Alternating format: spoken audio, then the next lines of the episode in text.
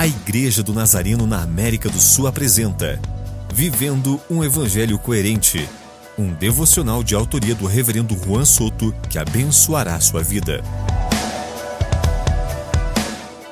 Não é fácil sorrir, deleitar-se ou sentir-se feliz quando circunstâncias difíceis aparecem em nossa vida. Experimentei a dor no ano passado através de um diagnóstico desanimador da saúde de minha filha, uma doença rara, e a morte de meu pai na mesma semana, em meio a uma pandemia e uma crise social muito forte no meu país.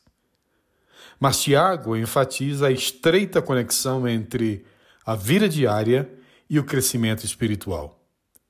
Especificamente, Deus usa a adversidade e os desafios da vida diária para aumentar nossa fé.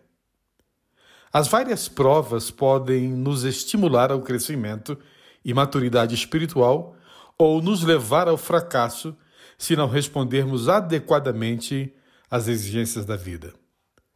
O fato de estarmos em Cristo, amá-lo e servi-lo não nos exime de enfrentar as adversidades.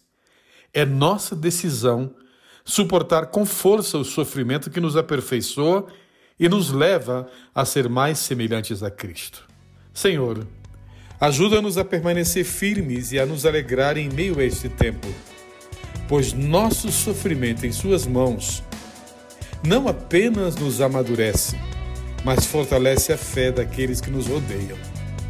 Amém.